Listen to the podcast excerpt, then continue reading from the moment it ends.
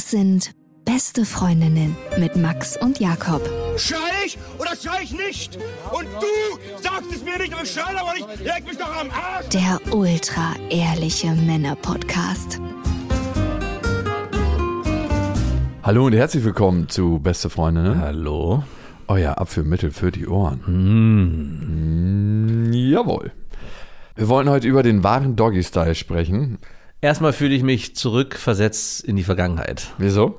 weil wir ja gerade bei dir hier aufnehmen und ich glaube, das letzte Mal ist bestimmt drei Jahre oder so her. Ist Länger. Länger ist das ja. Die ersten Folgen sind so entstanden. Und? Hat sich, fühlt sich gut an, wieder zu Hause zu sein. Ja, fühlt sich gut an. wie das aussieht. Welcome back. Wir sind hier in meinem Gästezimmer und draußen wird irgendwie gespachtelt, falls mal komische Geräusche Du reinkommen. hast, äh, ich erinnere mich noch, wir haben es damals nicht in deinem Gästezimmer gemacht, sondern äh, in deinem S-Wohn-Küchenzimmer. Und Zimmer, bitte. Ja, und äh, dort gab es extrem quietschende, alte, bescheuerte Stühle. Du hast ja damals schon immer auf so einen altmodischen Scheiß ges- gestanden. Nein, Ent- Entschuldigung, dass meine Wohnung nicht aussieht wie so eine Katalogwohnung wie bei dir. Deine Wohnung sieht wirklich original aus wie so eine Katalogwohnung. Ich habe es noch nicht so krass gesehen. Und jetzt erinnere ich mich noch an deine Junggesellenbude. Das war so eine Spinnenbude. Also wirklich, wo, wo nur gehaust wurde. Auf jeden Fall hast du mich damals immer angemacht dafür, dass ich so quietsche. Aber ich konnte gar nichts dafür, weil das waren deine scheiß Stühle, die dafür verantwortlich waren, nicht ich. Und heute hast du einen besseren Stuhl. Jetzt habe ich einen besseren Stuhl. und alles läuft besser.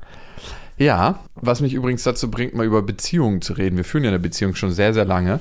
Und was du oft machst, ist darüber zu sprechen, was nicht gut läuft. Das läuft nicht gut. Stimmt überhaupt nicht mehr.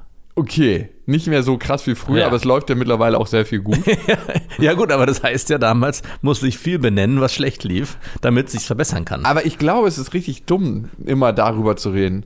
ja, ist es auch. Nein, das ist wirklich dumm. Das habe ich gemerkt in meinen Beziehungen. Viel, viel cleverer ist, darüber zu reden, was man sich wünscht, weil man schafft Visionen. Das ist, Aber Moment mal, darüber zu reden, was man sich wünscht, ist im Prinzip nichts anderes, als darüber zu meckern, was nicht gut läuft, nur positiv umreformiert. Natürlich, aber das ist doch genau das Gute. Also, wenn du darüber redest, was scheiße ist, dann schaffst du diesen lila Elefant. Denk mal nicht an lila Elefant. Nee, das funktioniert bei mir nicht. Ich denke jetzt auch gerade nicht an den lila Elefant. Denk mal nicht an lila Elefant. Das ist ein, also denkst du jetzt wirklich an, hast du die Vorstellung im Kopf, wie der aussieht? Nein, ich, aber kurz ploppt so ein lila Elefant auf. Nee, bei mir ist nur das Wort im Mund. wirklich. Das ist deine Ich fand es mangelnde, immer so, hä? das Nein, ist deine ich mangelnde. Vorstellungskraft. Ich muss mich wirklich jetzt, okay, da ist der. Ja, jetzt ist er da. Okay, eine Sache. Ich war neulich mal mit einer Frau länger am Daten und eine Sache hat mich irgendwie gestresst bei der Frau. Ja. Die hat so vier bis fünf Mal in der Woche Alkohol getrunken. Mhm. Und das ist für jemanden wie mich, der relativ wenig Alkohol trinkt. heißt ja relativ wenig. Du warst ja mal Abstinenzler. Das klingt so, als ob ich ein Trockner bin. Ey, Hast du schon, hast du meine dein, Oma war Alkoholikerin, ich bin Abstinenzler. hast, musstest du deinen Coin schon abgeben? Also bei den anonymen Ja, Alkoholikern? die kriegen doch in Amerika mal diesen Coin, wenn sie, ich glaube, eine gewisse Zeit oder gleich am Anfang und müssen ihn abgeben, wenn sie rückfällig geworden sind. Und Wirklich? kriegen erst wieder dann wieder, wenn sie sagen, okay, ich will es jetzt wieder versuchen. Ich, weiß gar nicht, wie das funktioniert. Kriegt man dann irgendwie Upgrades? Nach 100 Tagen kriegst du dann Goldcoin, Platinum, und irgendwann kriegst du einen Crypto-Coin. der wertvollste von allen. Mhm. Nee, ich habe überhaupt keinen Coin, weil ich bin auch kein Alkoholiker und ich äh, werde auch, glaube ich, nie einer werden. Obwohl ja meine Oma Alkoholikerin war und meine Mutter hatte neulich zu meiner Schwester gesagt, im Vertrauen, Und deine Schwester hat es im Vertrauen dir gesagt. Und Weil du erzählst jetzt mir ganz im Vertrauen, was da vorgefallen ist. Dass sie auch mal eine Zeit lang das Gefühl hatte, Alkoholikerin Ja, zu es sein. war ja nur ein Gefühl. Alkohol ist ein Teufel, immer noch. Ja, 75.000 Tote jedes Jahr im Zusammenhang mit Alkoholkonsum. Ne? geht ja. Und es gibt sechs Kriterien. Und wenn du die erfüllst, beziehungsweise Teile davon erfüllst über ein halbes Jahr hinweg, dann bist du Alkoholiker. Welche das sind, habe ich mal am Jakobsweg unter der Folge Sucht aufgeschlüsselt. Ach, die werden wir jetzt hier gar nicht erfahren. Ich kann ein starkes Verlangen oder eine Art Zwang, Alkohol zu trinken. Hattest du es mal? Mhm, ja. Okay. Verminderte Kontrollfähigkeit bezüglich des Beginns, der Beendigung und der Menge des Konsums. Hm, ja, aber auch nein. Körperliche Entzugserscheinungen, zum Beispiel Schwitzen und Zittern. Nein. Okay. Toleranzentwicklung, das heißt, um den gewünschten Effekt zu erreichen, müssen zunehmend größere Mengen Alkohol getrunken werden. Definitiv. Fortschreitende Vernachlässigung anderer Vergnügungen oder Interessen zugunsten des Alkoholkonsums. Es wird erhöhter Zeitaufwand betrieben, um Alkohol zu beschaffen, zu konsumieren oder sich von den Folgen zu erholen. Ja. Fortgesetzter Alkoholkonsum trotz schädlicher Folgen im körperlichen, geistig, psychischen oder sozialen Bereich wieder besseren Wissens. Das müssen andere beurteilen. Aber es ist ganz schön krass, ne? Also ich glaube, mehrere Leute hätten jetzt bei einigen dieser Kriterien gesagt, ja, trifft auf mich zu. Müssen alle zusammenkommen oder reichen Nein. zwei bis drei? Es müssen, wenn du als alkoholabhängig eingestuft wirst, mindestens drei in den letzten zwölf Monaten gleichzeitig in Erscheinung getreten sein. Also der Zwang, verminderte Kontrollfähigkeit, Entzugssyndrom, Toleranz, Vernachlässigung, schädliche Folgen. Das heißt, man kann sich immer gerade so rausretten, wenn es dann einer weniger ist. Ja, also bei dir war ja Zwang, verminderte Kontrollfähigkeit und Toleranz. Ja, Bang. Aber ich glaube nicht, dass du alkoholabhängig warst. Ziemlich sicher. ich glaube schon. Naja, ich hatte auf jeden Fall eine Frau gesehen, die hat immer super gerne eng am Hahn gelebt. Und das hat mich richtig gestresst. Irgendwann. Weil ich mir dachte so, ey, müssen wir immer was trinken? Ihr lief es dann auch so, dass ihr Dates hattet und dann sie dich auch dazu aufgefordert hat, beziehungsweise dir vermittelt hat, indirekt oder direkt, wollen wir nicht was trinken? Hast du nicht auch Lust, was ja, zu trinken? das lief mir so ab, so, ja, ich hole mir jetzt ein Bier beim Späti, ich weiß ja nicht, was du machst. Oder wenn ich so gesagt habe, ja, hol irgendwas. Äh, Gab's ein Bier. Klar. Nice.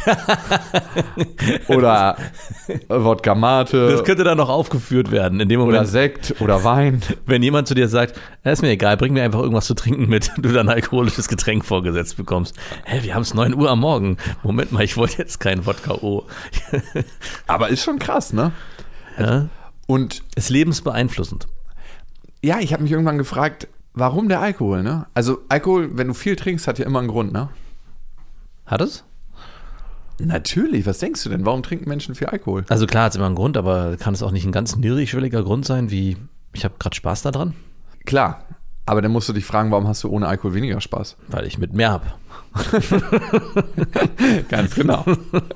Nein, aber ab Das ist wie so ein kleines Kind in mir, was dann immer nur darum sagst. Ja, darum. weil aus Gründen. Also ich glaube, vermehrter Alkoholkonsum hat vor allem damit was zu tun, dass du eins, deine eigene Unsicherheit nicht spüren willst. Ja, was man oft bei Männern im Club sieht, die dann hemmungslos tanzen. Ja, oder auch natürlich beim weiblichen Geschlecht, ne, die dann auch hemmungslos tanzen. Also äh, klar, ähm, Alkohol steigert den Sexdrang und mindert die Hemmung und die moralischen Vorstellungen. Keine Frage. Ich finde das jetzt auch nicht schlimm ab und zu mal, ne?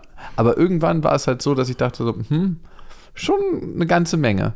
Und ich habe dann nicht angefangen zu sagen, hey, ich will nicht, dass du so viel Alkohol trinkst oder mir macht das nicht so einen Bock, wenn wir immer trinken, sondern ich habe formuliert, was ich mir wünsche. Und da sind wir wieder bei dem lila Ah. Elefanten. Ich dachte, du hättest das subtiler gemacht. Ich dachte, du hättest jedes Mal, ähm, das habe ich ne- mal gemacht, wo ich, als ich eine Freundin hatte, die sehr, die sehr viel Alkohol getrunken hat, dass ich ganz bewusst in Situationen, wo man Alkohol trinkt, antialkoholische Getränke bestellt habe. Also wenn wir irgendwie essen waren und sie hat dann so einen romantischen Wein, ich hätte gerne eine Apfelsaftschorle. Oder man war irgendwie feiern, irgendwie, das geht, alles war klar, es soll nur darauf rau- hinauslaufen. Nee, für mich heute bitte nur Wasser. Ja. Ja, und, Und wie hat das gewirkt? beschissen, weil natürlich sie dann auch mich aufgefordert hat, äh, was zu trinken und ich so, nee, ich habe heute nicht so Lust und obwohl ich krass Lust hatte. Also es war eine Phase, wo ich auch sehr viel trinken wollte, aber mich das bei der Person so gestört hat und ich es auch mehr genossen habe, mit ihr nüchtern den Tag, die Zeit zu verbringen, Ja, krass, ne? dass ich mir gewünscht habe, dass sie weniger trinkt oder wir beide gemeinsam weniger trinken, um eine schönere Zeit zu haben. Und das hat dann oft zu Streits geführt und es hat komischerweise auch dazu geführt, dass sie sich gesagt hat, okay, du nicht, dann ich heute für zwei. Also dass sie sich richtig Wow. abgeschossen hat. Aber es ist irgendwie schade, wenn du Lust hast, mit der Person nüchtern deine Zeit zu verbringen, weil es bleibt immer ein bisschen mehr an der Oberfläche, wenn man angetrunken ist. Findest du nicht? Dass man nicht so auf tiefer Ebene eine Verbindung kriegt? Ja, Klar, redet man manchmal auch über Sachen, die man vielleicht nüchtern so nicht ansprechen würde. Genau. Auf der einen Seite, aber auf der anderen Seite so die tiefe Verbindung spüre ich mit Menschen nicht, wenn beide besoffen sind. Also die Wahrheit liegt im Wein. Äh, Ich hatte schon viele Gespräche, die mit einem angemessenen Alkoholkonsum, glaube ich, so nicht entstanden wären. Also es kann auch, ich will es nicht komplett verteufeln, es kann auch mal ein Öffner sein für ein Gespräch, was irgendwie sich, was nicht so verkrampft sein muss. Also es gab schon Situationen, es gab auch mal eine Ex-Freundin, die ich hatte, bei der ich mir genau andersrum eigentlich ge gewünscht habe bei Dates, dass wir beide ein bisschen Alkohol trinken. Weil ich wusste, in dem Moment, wo wir beide ein bisschen Alkohol trinken oder vor allem sie, dann wurde das Ganze ein bisschen entspannter. Es war nicht mehr so verkrampft. Und es ist zwar auch schade gewesen, habe das auch angesprochen hab mir gesagt, und habe ihr gesagt, ich würde mir das eigentlich anders wünschen, aber sie selber hat es dann auch von sich aus zugegeben, ja, ich weiß, aber mir fällt es einfacher, auch mit dir dann auf so ein Themen zu kommen und mit dir über diese Themen zu reden, sodass ich dann immer so im Zwiespalt war, dass ich nicht Wie, was wusste, fällt dir einfacher, wenn sie nüchtern ist oder wenn sie nee, was- wenn sie leicht angetrunken ist, auch über emotionale Themen intensiv mit mir zu sprechen. Und das wollte ich immer von ihr. Ich wollte diesen, ich wollte es aus ihr raussaugen, wie die Biene den Nektar aus der Blume. Und ich wusste, ich kriege ihn nur, wenn es ein kleines Schlückchen Alkohol gibt. Und ich habe Um es flüssig zu machen. Genau, aber ich habe äh, dann irgendwann gesagt, das ist auch nicht der richtige Weg und habe versucht zu forcieren, dass wir keinen Alkohol trinken. Und ich habe dann genau auch die gleiche Taktik, die ich vorhin bei der anderen Freundin erwähnt habe, angewandt, nämlich, dass ich gesagt habe, ich möchte heute keinen Alkohol trinken. Und sie hat am Anfang gesagt, doch, aber ist doch, sie wollte das trotzdem. Für uns beide, choose für uns beide. Genau. Und was du gerade beschreibst, es gab dann nämlich Momente, die ohne Alkohol auch dazu geführt haben und die dann viel, viel intensiver waren. Das war zwar Wow. schwerer, dahin zu kommen, aber als man erstmal da war, war es auch viel schöner, den Moment dann auszuhalten. Ja, wie formuliert man sowas oder wie hätte ich das formulieren können? Also ich hatte damals ja den Vorteil, dass die Freundin oder Ex-Freundin, mit der ich zusammen war, das ja auch wollte. Also sie war sich dessen bewusst, dass es für sie einfacher ist mit Alkohol, aber sie war sich auch bewusst, dass es eine schönere Zeit ist, wenn wir beide keinen Alkohol trinken. Das heißt, irgendwo in ihr drin war auch die intrinsische Motivation vorhanden, keinen Alkohol zu trinken, um auf dieses Level zu kommen. Jetzt müsste ich dich erst fragen, ist bei der Partnerin oder bei der Freundin, mit der du mal zusammen warst, die das hatte, das auch so gewesen? Oder war die so, nee, das ist eigentlich eine Grundvoraussetzung, die ich für mich eigentlich einfach einfordere, egal um was es geht? Ich glaube, tief in ihr drin ist sie super clever und weiß um alledem. Und dann gibt es so eine Schicht der Angst, ne? die alles überdeckt ja in unserem Leben oder viele Bereiche überdeckt. Und da geht sie gar nicht so in Gedanken hin. Ne? Warum muss ich jetzt in der und der Situation unbedingt Alkohol trinken? Warum trinke ich nach dem Tag mal zwei, drei Bierchen, wenn der nicht so richtig geil war? Warum, wenn ein Thema ultra emotional wird, schieße ich mich ab? Also da geht sie, glaube ich, nicht bewusst hin. Ist Ja. ganz, ganz schwer zu sagen. Ich will auch nicht der sein, der irgendwie den Zeigefinger hebt, weil am Ende wollen wir Spaß haben. Ne? Und trotzdem gab es in mir, das ist so schwer zu beschreiben, so ein, eine tiefe Zuneigung ihr gegenüber, dass sie ihr volles Potenzial leben kann. Also klingt das komisch, klingt das wie so ein Coach oder so? Also ich möchte einfach, dass jeder Mensch, der mir mal lieb gewesen ist oder lieb ist aktuell, die beste Version seiner selbst leben kann. Also die wahrhaftigste Version seiner selbst, auch wenn das mal wehtut. Ne? Und Alkohol hindert, glaube ich, einen daran, die wahrhaftigste Version seiner selbst zu leben. Also äh, du, du beschreibst es so, ich würde es anders beschreiben. Für mich war es so, in dem Moment, wo die Person, mit der ich gerne Zeit verbracht habe, Alkohol getrunken hat, war sie nicht so, wie sie eigentlich ist. Also es war immer Oh, ja, eine versetzte Person. Also sie war anders. Also es war nicht die Person, die ich vielleicht zu der Zeit geliebt habe oder die ich gemocht habe, sondern in dem Moment war 30 Prozent Alkohol. Und das sprach auch aus, aus ihr raus. Also es war eine benebelte Person. Und das meinte ich mir vorhin mit der einen Frau, mit der ich was hatte, dass es zwar einfacher war, an, an ein gewisses Level, auf ein gewisses Level mit der Person zu kommen, aber ich habe dann auch nicht das Ganze bekommen, sondern immer nur die 70 Prozent. Und ich wollte halt diese 100 Prozent. Und mit der Zeit schlich sich das dann so ein, dass ich gemerkt habe, hey, ich, eigentlich möchte ich mit dir Zeit verbringen und nicht mit der Person, die Alkohol trinkt, weil das ist nicht die gleiche Person. Wie glaubst du, hätte ich das ansprechen können? Weil ich wollte nicht der Partypuper sein, der sagt so, hey, du, ich finde das ein bisschen bedenklich. Und ich will dann auch nicht der sein, der irgendwie, ah, der kommt lieber nicht zu einer Party, weil der vermiest mir krass das Alkohol trinken. Und auf der anderen Seite gibt es dann auch was in mir, was immer gedacht hat, ach, scheißegal, dann machen wir das halt jetzt heute Abend so. Und ich merke, dass ich total von meinen Werten weggegangen bin, so, weil ich ja gerne ultra früh aufstehe, meine Übungen morgens mache und wenn ich mir einen reinballer abends unter der Woche oder auch am Wochenende, kann ich das Leben nicht mehr führen. Klingt jetzt auch super langweilig, aber es ist einfach so, dass ich gerne das durchziehe, was ich mache. Heißt nicht, dass ich auch mal Ausnahmen mache, aber trotzdem möchte ich auf dem Track bleiben. Und ich möchte für mich persönlich mein Leben so bewusst wahrnehmen, wie es geht. Was du beschreibst, ist ja, dass du dir gewünscht hättest, mit dieser Partnerin eine gemeinsame Realität zu erschaffen. Also in dem Moment, wo ihr, weiß ich nicht, auf ein Festival geht oder einen Abend in einem Club verbringt oder gemeinsam essen geht, dass ihr gemeinsam Zeit und Raum anhält, um es romantisch zu beschreiben und gemeinsam die Zeit auf, in eurer kleinen Blase verbringt. Und in dem Moment, wo man sagt, okay, hey, lass uns doch was trinken oder ich trinke was, wenn du nicht trinkst, ist mir egal, katapultiert sich die eine Person so ein bisschen aus dieser Gemeinsamkeit heraus. Oder wenn man es gemeinsam macht, dann ist der Fokus versetzt. Also das hat mich heute auch immer gestört. Was du gerade beschreibst, kenne ich auch noch, dass man feiern geht und eigentlich reicht einem die Person und man möchte den Abend zu 100% erspüren, auch durch diese Person. Und der Alkohol führt dazu, dass es eben nicht dieses gemeinschaftliche, hey, wir verbringen hier in unserer gemeinsamen kleinen Blase den Abend, sondern es ist was anderes. Es ist, jeder ist irgendwie so ein bisschen mehr für Verstreut. sich und verstreut. Und der Fokus geht weg. Also, was ich bei Beziehungen halt schön finde, oder bei, gerade in dieser Verliebtheitsphase ist, wenn man alles durch sich durchlaufen lässt als Pärchen und es dann sozusagen dadurch erspüren kann. Und in dem Moment, wo man Alkohol konsumiert, als Paar oder auch nur einer, bleibt dieses Gemeinschaftsgefühl außen vor und es kann nicht so richtig entstehen. Und es gibt immer wieder mal kleine Momente, wo das aufflammen kann. Das ist ja auch nicht so, dass es den ganzen Abend durch einen durchströmt, wenn man irgendwo ist.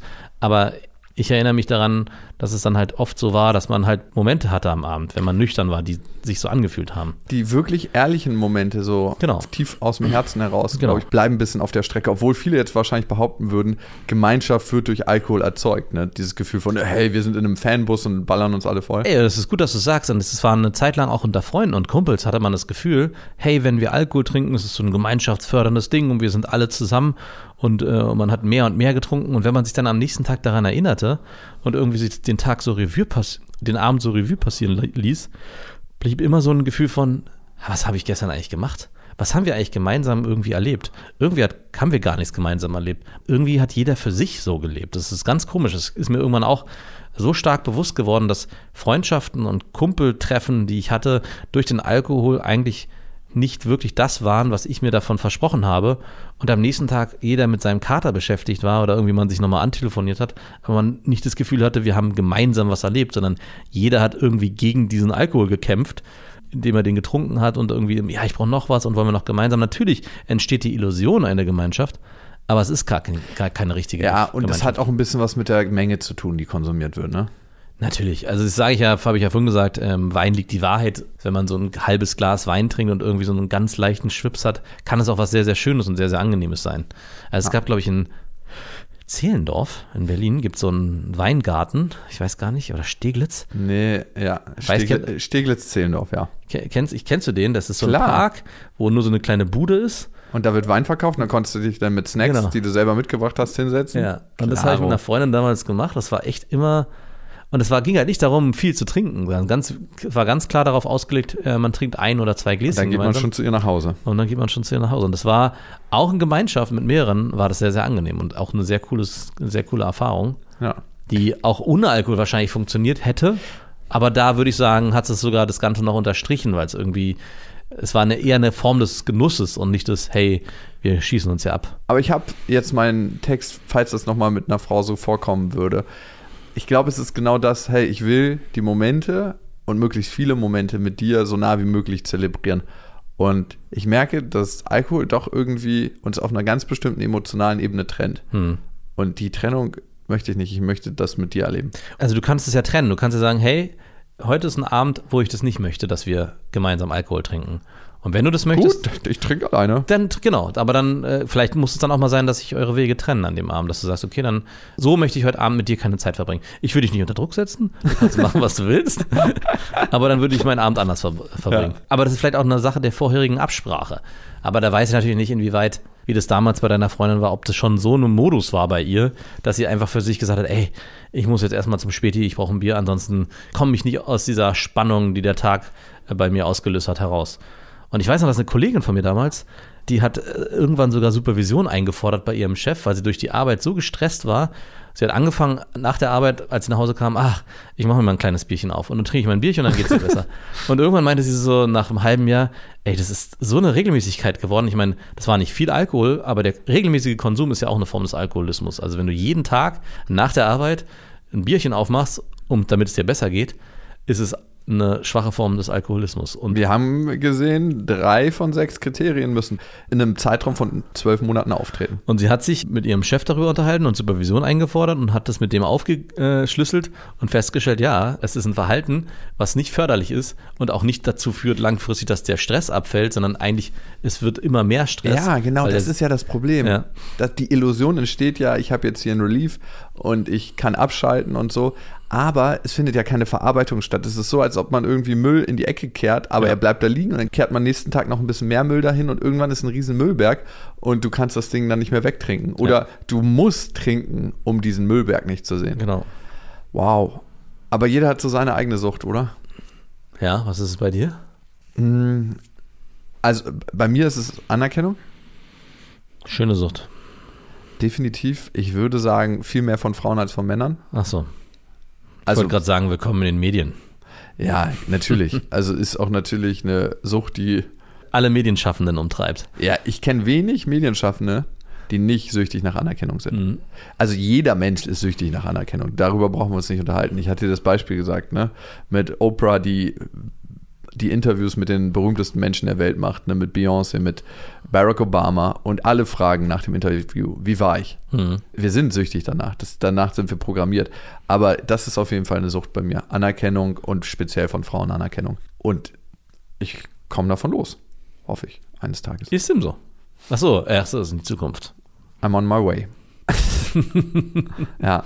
Übrigens, eine zweite Regel, die ich bei mir, egal wer in mein Zimmer kommt, in mein Schlafzimmer lebe, wieder Ja. eingeführt habe, kein Handy im Schlafzimmer. Hui. Nichts bindet mehr die Energie als ein Smartphone. Und auch wenn mal so eine unangenehme Situation entsteht, sofort ins Handy eigentlich normalerweise und das kannst du dann nicht tun. Ich fände ganz gut die Regel, mm -mm, in meinem Schlafzimmer wird nichts angezogen. Immer. Und mein Schlafzimmer beginnt mit dem Eintritt in die Haustür. Da müssen die Heizungen aber auch äh, aufgedreht sein. Und äh, kommen wir nun zu unserem. nein, nein. Aber ist eine richtig geile Regel, kann ich dir nur mal wieder empfehlen, falls Mein, du ja, mein Handy ist nicht in meinem Schlafzimmer. Noch nie gewesen. Das Du- meiner Frau übrigens schon. Und du wunderst dich. Du wunderst dich. Oder ist es eher so ein Schutzpatron, das Handy von ihr für dich, dass du nicht so oft. Nein, ich glaube, sie lädt es einfach nur dort auf. Ich hasse es auch wegen den Strahlungen, ehrlich gesagt. ja. Und wenn morgens der Wecker klingelt, bist du eher dazu tendiert, so eine Sleep-Taste zu drücken oder eine Snooze-Taste, wenn es an deinem Bett liegt, als wenn du erstmal aufstehen musst und es von, von der Schwelle holen musst, zum Beispiel. Also, ja. Nee, ich bin kein Snoozer. Kein Snoozer. Du bist direkt radikal aufwachen. Hm, ja. Also, wenn mit Handy, dann stehe ich sofort auf. Meistens stehe ich sogar vor dem. Ach, ist doch egal, ist auch langweilig. ist es wirklich. Die Folge heißt ja der wahre Doggy-Style und wir haben eine Nachricht gekriegt. Wirklich, so heißt die. Es ging bis jetzt nur um Alkohol und die heißt der wahre Doggy-Style. Was für ein Clickbait wir geschaffen haben hier. Du. War auch mal ein wichtiges Thema. Der wahre Doggy-Style. Aufgrund folgender Hörermail von Marcel. Marcel schreibt. Vor weniger Zeit lernte ich eine attraktive und super humorvolle Frau kennen. Sie hatte eine ganz besondere Art zu sprechen und sich zu kleiden. Besonders, aber eben nicht creepy. Die ersten Dates und unsere Unterhaltung, wow, einfach eine tolle Frau. Mit ihr habe ich auch ihren Hund kennengelernt, der Dackel, der auf allen ihren Bildern zu sehen war und wie sie sagte, ihr Ein und Alles ist. Der Dackel hatte eigene Klamotten, wurde gebadet, war immer mittendrin und wurde in jedem dritten Satz erwähnt. Natürlich habe ich äh, von Anfang an mich mit dem Hund gut verstanden. Natürlich. Ich bin ein Hundeliebhaber. Ich wusste, dass mich das in einem guten Licht dastehen lässt. so brachte ich mal Leckerlis mit, streichelte und spielte ich mit ihm. Ich war Marcel, ey. Kommst du in die Hölle. Nach ein paar Treffen und mein Antiallergikum gegen Hundehaare äh, wollte sie einen Film zusammen ansehen. Ihre Couch war jedoch zu unbequem und so schlug sie vor, den Film im Bett zu gucken. natürlich. Mir war klar, worauf das hinauslaufen sollte und ich war nicht dagegen. Ich glaube, der Film hatte noch nicht ganz begonnen, als wir uns bereits küssten und langsam auszogen. Nähere Details erspare ich euch. Warum denn? Warum? Hey. Als wir anfingen, intim zu werden, bemerkte ich etwas Kaltes an meiner Wade und zuckte zusammen, als ich sah, dass sich der Hund aufs Bett geschlichen hatte. Die Vorstellung, mit ihr zu schlafen und von ihrem Hund beobachtet zu werden, nahm mir nicht nur die Lust am Sex, ich fand es auch extrem merkwürdig und fing an, den Hund vorsichtig und ohne dass sie es bemerkte, vom Bett zu stoßen. Da der Hund jedoch jedes Mal wieder aufs Bett sprang und es sich jetzt nun auch in der Nähe unserer Köpfe gemütlich machte, fragte ich sie, ob es in Ordnung ist, wenn der Hund außerhalb des Schlafzimmers warten kann. Fehler. Definitiv. sie sagte mir, dass sie ihren Hund niemals aussperren würde und ich ihn einfach ausblenden soll. Da ich den Hund nun bereits einige Male berührte, er mein Wegstoßen als Spielaufforderung sah und anfing zu bellen und weiter und immer weiter aufs Bett sprang, beendete ich die ganze Sache, zog mich an und sah die Frau nie wieder. Was? Harter Cut. Boah. Alter Schwede. Ehrenmann. Viele hätten es durchgezogen. Auf jeden Fall. Nur weil dieser blöde Hund an einem rumeierte? Aber das ist der wahre Doggy-Style, oder? Ich hatte ja gehofft, bei dieser Hörermail passiert noch was anderes. die Frau mit dem Hund eifersüchtig machen. Hattest du schon mal einen Dreier? Darüber möchte ich nicht reden. Sei froh, dass es nur ein Dackel war. Kein ausgewachsener Schäferhund. ich sehe seh schon, wie, du, wie er nach hinten Dann hättest du vielleicht nicht. Oh mein Gott, ey, Wie der- nee, lass uns bitte diesen Humor wie er nach hinten guckt und dann diesen hechelnden Schäferhund hinter ihm so Stellung nehmen. Oh Gott, oh Gott. oh Gott. Hättest du es durchgezogen? Klar. Okay. Was spricht denn dagegen? Ich hatte ja mal eine ähnliche Situation. Der Hund war viel, viel größer. Der hat aber neben dem Bett gelegen und seinen Kopf aufs Bett gelegt. War für mich ein bisschen anders. Ich bin ein bisschen weggerutscht, dass man nicht angeleckt wird. Ja. Und dann ging das schon. Aber der hat äh, zum Glück nicht gewagt, aufs Bett zu kommen. Also ich hätte jetzt wahrscheinlich auch nichts gemacht. Also ich finde es schon ein bisschen schräg, dass der Hund da mit im Bett sein muss. Aber vor allem, wenn man schon dabei war, komisch. Also das dann abzubrechen, sich anzuziehen, wow. Oder er braucht nächstes Mal so ein Leckerli mit Betäubung. Mit so einem Oder er hat wirklich richtig Probleme gehabt, dass er steht. Ja, also ich empfehle dir einfach so ein Hundeleckerli, zwei, drei Schlaftabletten und dann das nächste Mal halbe Stunde, bevor es losgehen soll. Bitteschön. Süße Träume. Aber vielleicht will sie dann auch nicht mehr, weil Fifi nicht mitmacht. Huh. Vielleicht ist es ihr Liebesspiel. Und dann muss er den so drapieren, dass er so ganz nah beim Bett liegt. Nee, der muss schon mit. So, Äh, so einen ganz schlafenden Hund kannst du ja dann eigentlich auch mit ins Bett legen. so die, die Streichel, wenn der Typ dann danach weg ist, streichelt sie den Hund ganz wild und sagt, Fifi, den haben wir heute richtig schön durchgenommen, oder? Oder das ist ihr Fetisch, Ja, meine ich dass ja. der Hund die Leute vertreibt. ah, kann natürlich auch sein. Ein- Ich würde sagen, es ist ein Test. Okay, und du hast sie nicht bestanden, Marcel. Aber trotzdem danke für die Geschichte. Kommen wir zu unserer nächsten Hörermail. Die kommt von Laura und Laura hat uns natürlich auch geschrieben an beste.bestefreundinnen.de. Aber davor der Hinweis, ihr könnt uns natürlich abonnieren auf Amazon Music, auf Spotify, auf Deezer, überall wo es Podcasts gibt und auf Apple Podcasts. Und da gibt es auch die Möglichkeit, uns zu bewerten. Und das hat auch getan GDDTHN. Ja, ich weiß, die beiden sind ein Doppelpack und machen den Podcast zu zweit, aber Jakob schiebt sich zu sehr in den Vordergrund. ich mag Max mehr als Jakob. Mehr Max bitte. Ich mag Max auch mehr als Jakob. Magst du dich selber tatsächlich mehr als mich? Hä? Was ist für eine Frage? Magst du mich mehr als dich? Nein. Na, also. Aber hätte ja bei dir sein können. Ja, das kann der wahre Narzisst. Also nein, natürlich ich nicht, aber von dir hätte ich schon erwartet, dass du mich mehr magst als, als du dich selbst. So, kommen wir jetzt zu Laura. Seit über einem Jahr habe ich eine Affäre mit einem Mann, der 23 Jahre älter als ich ist. Ich bin 33, geschieden. Er hat eine Beziehung seit zweieinhalb Jahren. Als ich nach meiner Trennung in meine neue Wohnung zog, reparierte er mir eine undichte Stelle in meiner Küche. ist wirklich so, steht hier. Ja, Dass er mit 56 noch was reparieren kann, vor allem feuchte Stellen. Ja, ich hoffe doch. Aber scheint er gut zu machen. Aus der kurzen Reparatur wurde dann drei Stunden Ficken. So schreibt sie das. Sie schreibt Ficken. Also darum lese ich Ficken vor. Bimsen. Ich übersetze das mal. Drei Stunden Bimsen. Der geilste Sex meines Lebens. Die Chemie 100%. Schon bei diesem ersten Mal wäre uns beiden fast ein Ich liebe dich rausgerutscht. Wie wir später feststellten. Wir fickten teilweise dreimal die Woche. Oh, ich hasse das Wort Ficken. Warum? Ich finde schön. Okay. Oft nicht unter zwei Stunden ohne Pause. Der scheint auf jeden Fall richtig fit zu sein. Auf jeden Fall. Manchmal war er sogar vier bis fünf Stunden bei mir tagsüber während seiner Arbeitszeit. Ey, ich hoffe, ich hoffe, der hat keinen Arbeitgeber, sondern ist selbstständig. Ich hoffe auch. Wir verstehen uns gut und natürlich, ihr könnt es euch denken, was passierte. Ich habe ihm irgendwann gestanden, dass ich mich in ihn verliebt habe. Er meinte, es beruht auf Gegenseitigkeit, aber er kann und will mir das mehr nicht geben, denn er hat eine gut funktionierende Beziehung und möchte diese nicht hergeben. Wir sahen uns fünf Wochen nicht mehr. Ich wollte es beenden, habe es nicht geschafft und bin jetzt wieder da, wo wir angefangen haben. Der Sex ist jedes Mal mindestens genauso geil wie vorher. Wird sogar von Mal zu Mal heftiger, intimer, versauter, heißer, schöner, liebevoller.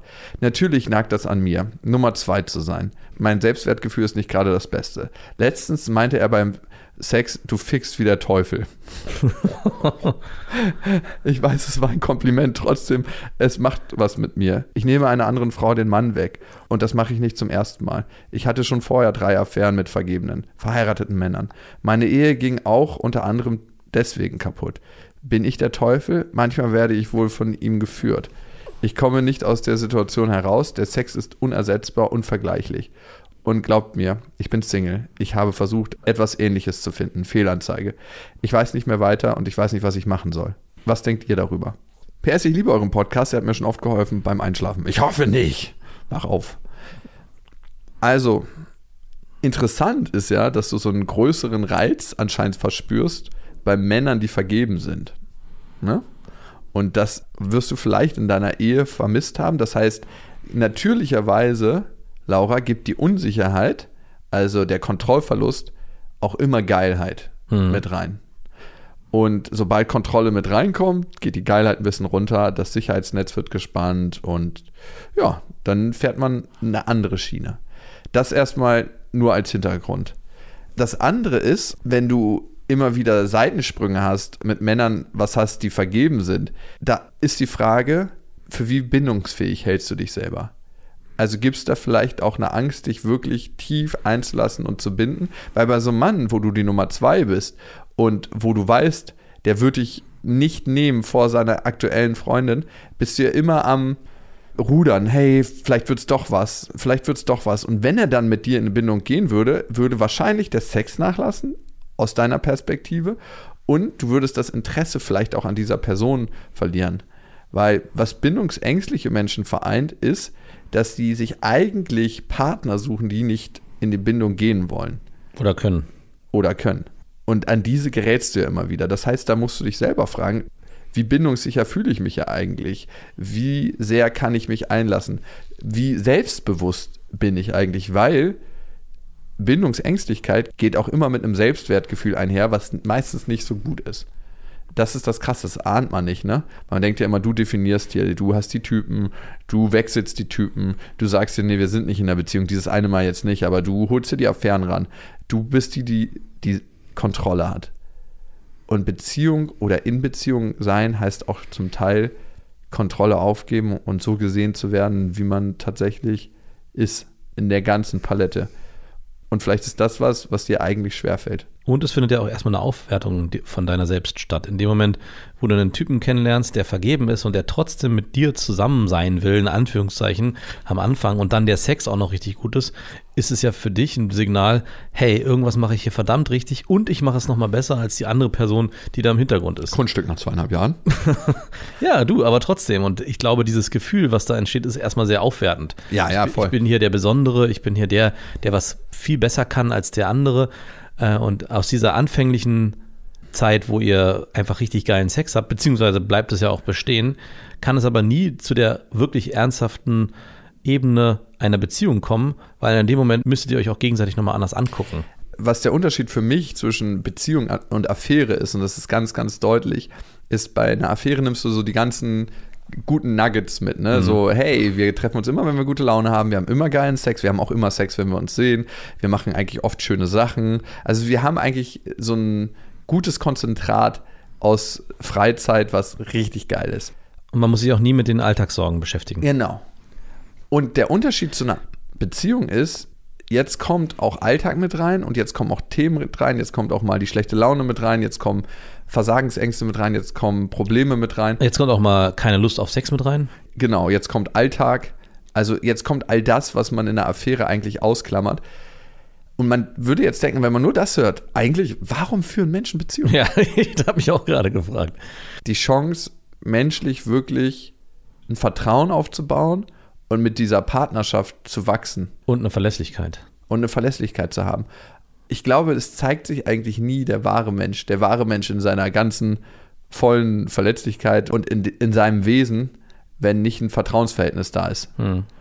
Und in diesem Vertrauensverhältnis ist ja alles weggeschält. Ne? Alles, was du dir sonst auflegst und wo du denkst, so, das packe ich jetzt nochmal über mich rüber.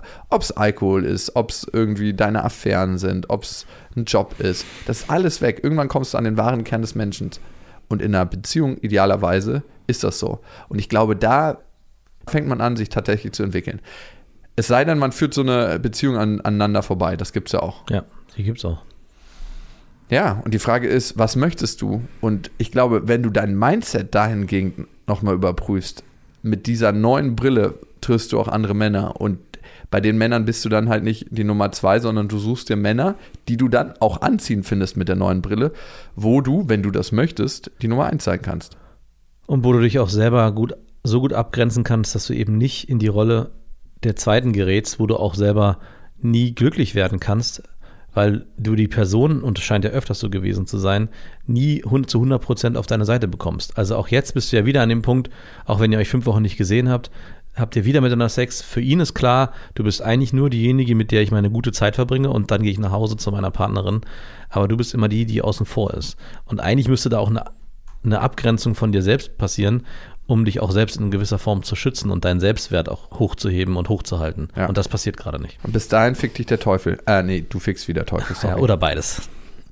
Wir haben noch eine weitere Mail bekommen und da geht es ein bisschen um eine moralische Frage. Ich fand die ganz interessant. Sally hat sie geschrieben und Sally schreibt an beste.bestefreundinnen.de. Achso, übrigens, wo wir schon bei Freundinnen sind, empfiehlt diesen Podcast gerne an Freunde oder Freundinnen weiter, an Arbeitskollegen, an Menschen, äh, die ihr nicht mögt, auch ganz, ganz wichtig. Vielleicht verändern die sich dahingehend. Ne? Wenn man so ein gemeinsames Hobby hat, das schweißt schon mal zusammen. Ja. Ey, wenn du im Dating-Game jemanden triffst, der die gleichen Podcasts hört wie du, Oh, ich finde, das ist schon mal Sympathiegrund. ist wie der Musikgeschmack von damals. Ja, auf jeden Fall. Jetzt hört man nur noch Playlisten. Sally schreibt. Ich glaube, viele Menschen haben es schon erlebt. Manchmal hat man das Verlangen, Sachen zu offenbaren, man darf es aber nicht. Mein Freund und ich sind in einem Freundeskreis mit dem besten Freund meines Freundes und seiner Freundin. Schon oft ist der beste Freund meines Freundes negativ aufgefallen im Umgang mit anderen Frauen. Er hat ständig geflirtet und das auch im Beisein seiner Freundin. PS, sie führen keine offene Beziehung. Natürlich nicht. Jetzt habe ich erfahren, dass er sich vor ein paar Monaten bei einer Dating-App angemeldet hat und Frauen gedatet hat, obwohl er eine Freundin hat und sie das natürlich auch nicht weiß. Meine Frage an euch. Inwieweit ist mein Freund verpflichtet, seinen besten Freund in die Schranken zu weisen? Und wie soll ich mit dieser Situation umgehen? Ja, Sally, die Frage ist tatsächlich, geht es um diese Frau und deren Beziehung oder ist die wahre Angst eigentlich, dass der beste Freund auf deinen Freund negativen Einfluss hat? Und die Frage in dir ist, wie kann dein Freund mit so einem in deinen Augen unmoralischen Typen zusammen sein und mit dem befreundet sein? Das ist, glaube ich, das wahre Thema. Ich könnte mir sogar vorstellen, dass die beiden guten Freunde gemeinsam Sachen unternehmen, von denen du nicht so begeistert bist. Hey, ich hatte mal, ich nenne ihn mal Bekannten. Also das war für mich so die heftigste Moralschiene. Da ist der Bekannte mit der Schwester seines besten Freundes zusammen gewesen. Und die sind zusammen losgezogen und haben wirklich alle beide ihre Freunde nach Strich und Faden betrogen. Aber so wirklich so im Club schon einmal mit einer und dann auch irgendwo hingegangen, Dreier, Vierer gemacht. Also wirklich so ordentlich betrogen. Klar, ging immer nur um Sex und so, aber trotzdem dachte ich mir so, oh, puh. Aber das hätte ich nie meiner Schwester antun können. Nee. Das ist krass irgendwie, ne? Ja. Würdest du es mir sagen, wenn. Wenn ich mit deiner ähm, Mit meiner Ex jetzt zum Beispiel, wenn du gesehen hättest, dass sie mich betrügt, hättest du es mir gesagt? als ihr noch zusammen wart? Ja. Äh, ja. Ich dachte gerade, du zögerst, Alter. Jetzt, Ich naja, hätte es dir immer gesagt. jetzt, wenn denn, ich war kurz noch gewesen. gefangen in dem, äh, seid ihr noch zusammen? Ich war noch kurz, ihr wart nicht zusammen. Und da musste ich überlegen, würde ich es dir jetzt sagen? Nein. Hä? Jetzt wäre es auch kein Betrug mehr. Naja, aber würde ich jetzt von mir aus sagen, ey du übrigens, ich habe deine Ex-Freundin letztens mit einem Typen gesehen und ich glaube, das sah schon sehr eindeutig aus. Also ich würde es dir sagen, weil da nichts dabei wäre. Ich würde es aber Würde ich hören. wenn sie mich bitten würde, Sag sie bitte nicht. Ja, sag sie bitte nicht, Herr Darcy. Puh, schwierig. Ich glaube, ich würde es trotzdem sagen, aber ich würde ihr auch sagen, dass ich es dir sagen werde. Oh, das liebe ich immer an dir, dass du so knallhart ehrlich bist und man dann immer trotzdem keinen Bock auf deine Ehrlichkeit hat. Also ich würde mich nicht dazu verurteilen. Also ich mag sowas nicht, wenn jemand sagt, versprich mir bitte, das Geheimnis muss zwischen uns bleiben. Ich so, nein, dieses scheiß Geheimnis bleibt nicht zwischen Das uns. ist kein Geheimnis. Das ist kein verdammtes Geheimnis. Okay. Muss der Freund von Sally seinen besten Freund in die Schranken weisen? ähm, ich glaube, das hat er schon getan. Ich glaube, er hat ihn schon mal wissen lassen. Also entweder geht deine Theorie auf, die beiden sind nicht ganz sauber. Beide stecken zusammen und Ja, machen schon. Und be- beide, er, er, sein, das Problem ist, sein Freund ist aufgeflogen, er noch nicht. Oder die nutzen beide den gleichen Dating-Account. Und äh, wenn das nicht so ist, sondern er äh, ein Moralapostel ist, der das Herz am rechten Fleck hat und sich immer richtig verhält. Hör auf mit das Herz am rechten Fleck, weil das heißt doch nicht, dass er. Nein, ich habe es extra so gesagt. Dann hat er es wahrscheinlich schon gemacht. Dann wird er wahrscheinlich seinen Freund schon mal gesagt haben, hey, du, was du da machst, finde ich persönlich schwierig. Aber der Freund wird wahrscheinlich sagen, ja, ich weiß, danke für die Info, ich mache aber trotzdem weiter. Findest du, man ist, wenn man andere moralische Werte hat, verpflichtet, seinen besten Freund in die Schranken zu weisen? Nee, ich nicht in die Schranken zu weisen, aber du ähm, kannst deinem besten Freund oder auch Freund schon sagen, was du davon hältst. Und wenn der sagt, du weißt doch eh, was du davon hältst, dann hast du alles getan. Dann hast du alles getan. Ist das so? Ja, weil jeder ist am Ende für sich selbst verantwortlich. Also es gibt natürlich in dem Moment, wo es mich selber betreffen würde, also das, du zum Beispiel würdest es mit meiner Schwester machen, die ich nicht habe, ähm, dann würde ich sagen, Dein hey, Bruder. Ja, genau. Hey, Moment mal, hier überschreitest du gerade eine Grenze. Also das wäre dann natürlich, dann Mit einer guten Freundin würde ich da auch eine Grenze überschreiten. Das müsste man dann halt nochmal genau versuchen heraus auszuklamüsern. Wo ist die Genau. Freundschaft zu deinem Kumpel mehr wert als die Freundschaft zu der Freundin, die Genau, gerade betrogen das ist wird? ja die klassische Frage am Ende. Aber in dem Moment, wo ich das da, ihn darauf hinweise, ist er selbst für sein Leben verantwortlich und muss die Entscheidung so treffen, äh, wie es für ihn am besten ist. Und es muss gesetzt sein, dass er mir gegenüber trotzdem sich so verhält, dass es für mich passt. Also er, wenn er mich anlügt, wenn er mich hintergeht, wie auch immer, dann würde es natürlich mich persönlich auch nochmal betreffen und dann würde ich die Freundschaft auch beenden. Ja, also- also es gibt da nochmal schon zweierlei, zweierlei Maß und ich glaube, die hat auch jeder in seinen Freundschaften. Die Frage ist immer, wenn jemand grundsätzlich betrügt, ist er auch bereit, dich zu betrügen? Wenn jemand so ein Typ ist, der Frauen hintergeht, ist er dann auch bereit, in Freundschaften den anderen zu hintergehen? Das weiß ich nicht, aber man hat ja eine gewisse Zeit, denjenigen auch kennenzulernen. Und Ja. am am Ende des Tages kommt alles raus oder fast alles. Und wenn es dann rauskommt, kann, ja, dann ist, ist es eine Sache, die man dann wiederum neu bewerten muss, müsste. Aber ich glaube erstmal nicht, nein. Hattest du das Gefühl, du musstest mich schon mal in die Schranken weisen? Ja, also nein, ich habe dich ja, also das, Was denn jetzt? Ja, nein, nicht in die Schranken weisen, aber ich habe schon öfters entweder von dir direkt, wurde ich ja direkt gefragt oder ich habe dir gesagt, hey, das finde ich nicht in Ordnung oder das würde ich so nicht machen, finde ich irgendwie schade, aber ich würde niemals äh, den Moralapostel spielen und sagen, lass das bitte, sonst kündige ich dir die Freundschaft oder was weiß ich. Also ich finde, das Aufzeigen des Fehlverhaltens aus der eigenen Sicht reicht schon. Und derjenige muss dann damit gucken, wie er damit umgeht. Eigentlich noch viel schlimmer. Ich weiß, dass ich mich falsch verhalte, aber ich verhalte mich trotzdem falsch. Genau. Das ist eigentlich das Allerschlimmste. Ich weiß, was ich für ein Idiot bin, mach's aber trotzdem. Und es gilt aber auch nicht nur für Freundschaften, es gilt auch für Beziehungen. Also nur, dass man dann bei, in Beziehungen früher die Reißleine ziehen würde.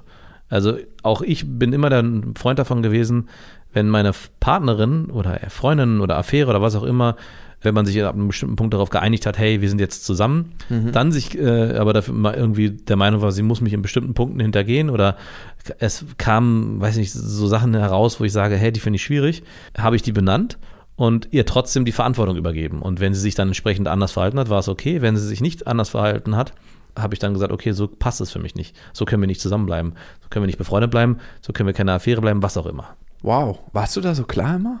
Weiß ich nicht, ob ich immer so klar war. Aber das war zumindest immer, immer mein Anspruch an mich selbst. Ob ich es immer so umgesetzt habe, keine Ahnung. Woher kommt der? Weil ich finde, du bist in so vielen Punkten so klar und ich druck's dann manchmal so rum.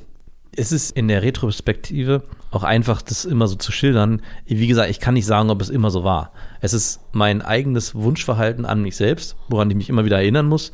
Aber es gibt und hat in der Vergangenheit sicher sehr viele Situationen gegeben, wo ich mich nicht selber an meinen eigenen Kodex gehalten habe. Aber ich glaube, du lebst schon sehr nach deinen inneren Werten und deshalb bist du auch ein recht zufriedener Mensch, weil das trägt zur Zufriedenheit bei, wenn du nach deinen Werten lebst und deinen Moralvorstellungen. Das ist eine sehr, sehr gute Sache. Ich weiß, dass ich sie in vielen Bereichen sehr gut umsetzen kann und in ein paar Bereichen, da arbeite ich noch dran. Und Sally, ich glaube, für dich ist nicht so entscheidend, was der beste Kumpel von deinem Freund macht, sondern für dich ist entscheidend, was macht dein Freund eigentlich? Wie weit lässt er sich davon beeinflussen? Du kannst, glaube ich, nicht von deinem Freund verlangen, dass er jetzt moralisch auf seinen besten Kumpel einredet, sondern es ist viel, viel wichtiger, dass du ihm sagst, hey, ich kriege irgendwie ein ungutes Gefühl dabei, wenn ich sehe, was dein bester Kumpel macht. Und in mir steigt eine Angst auf, dass du dich eben so verhalten wirst. Genau, und dann kommt noch hinzu, finde ich, zu, für sich zu entscheiden, wenn dich das so sehr stört und wenn du das Gefühl hast, diese Person ist eigentlich jemand, mit dem ich keine Zeit verbringen will, weil die mein Leben zu, sehr, zu negativ beeinflusst, ob du dich dafür entscheidest, klar zu kommunizieren, mit dieser Person möchte ich meine Zeit nicht mehr verbringen. Das steht dir ja frei. Also du kannst ja sagen, hey, ich erlebe hier Dinge, die kannst du deinem Freund ja kommunizieren, die mich einfach stören und mir fällt es einfach sehr schwer, dem gegenüberzutreten ich würde dem auch gerne mal meine Meinung geigen, das kann ich auch gerne mal tun, aber ich merke auch, dass sich in mir sich ein großer Widerstand auftut, mit dem Zeit zu verbringen. Und das ist, eine, glaube ich, eine sehr gesunde Abgrenzung, die auch erstmal niemanden schadet, nur für dich eine Klarheit schafft, die dann auch dein Freund verstehen wird. Ja. Und denen viel Raum geben wird, dafür ihr Ding zu machen, wenn sie zusammen unterwegs sind. Stimmt. Scheiße. Verzwickte Situation. Na gut, okay. Das wenn du mit, mit dem Schiff, wenn man immer einen Wolf und zwei Schafe auf der einen Seite hat und dann um überlegen muss, jetzt nehme ich den Wolf mit, dann kommt noch ein Schaf an Bord. Auch nur gut, wenn du keine Zeit nur mit ihm verbringen willst. Hm, das ist natürlich sehr schade. Aber ich bin Mach's am gut, tschüss. Ich bin verabredet. Zwei Gin Tonic bitte. so läuft das. Gut, Sally, vielen Dank für dein Vertrauen. Vielen Dank für eure Zeit. Schreibt uns gerne an beste.bestefreundinnen.de, wenn ihr was auf dem Herzen habt. Und ich hoffe doch sehr, wir bleiben moralisch verbunden Hm, und hören uns beim nächsten Mal. bis dahin. Wir wünschen euch was. Das waren Beste Freundinnen mit Max und Jakob.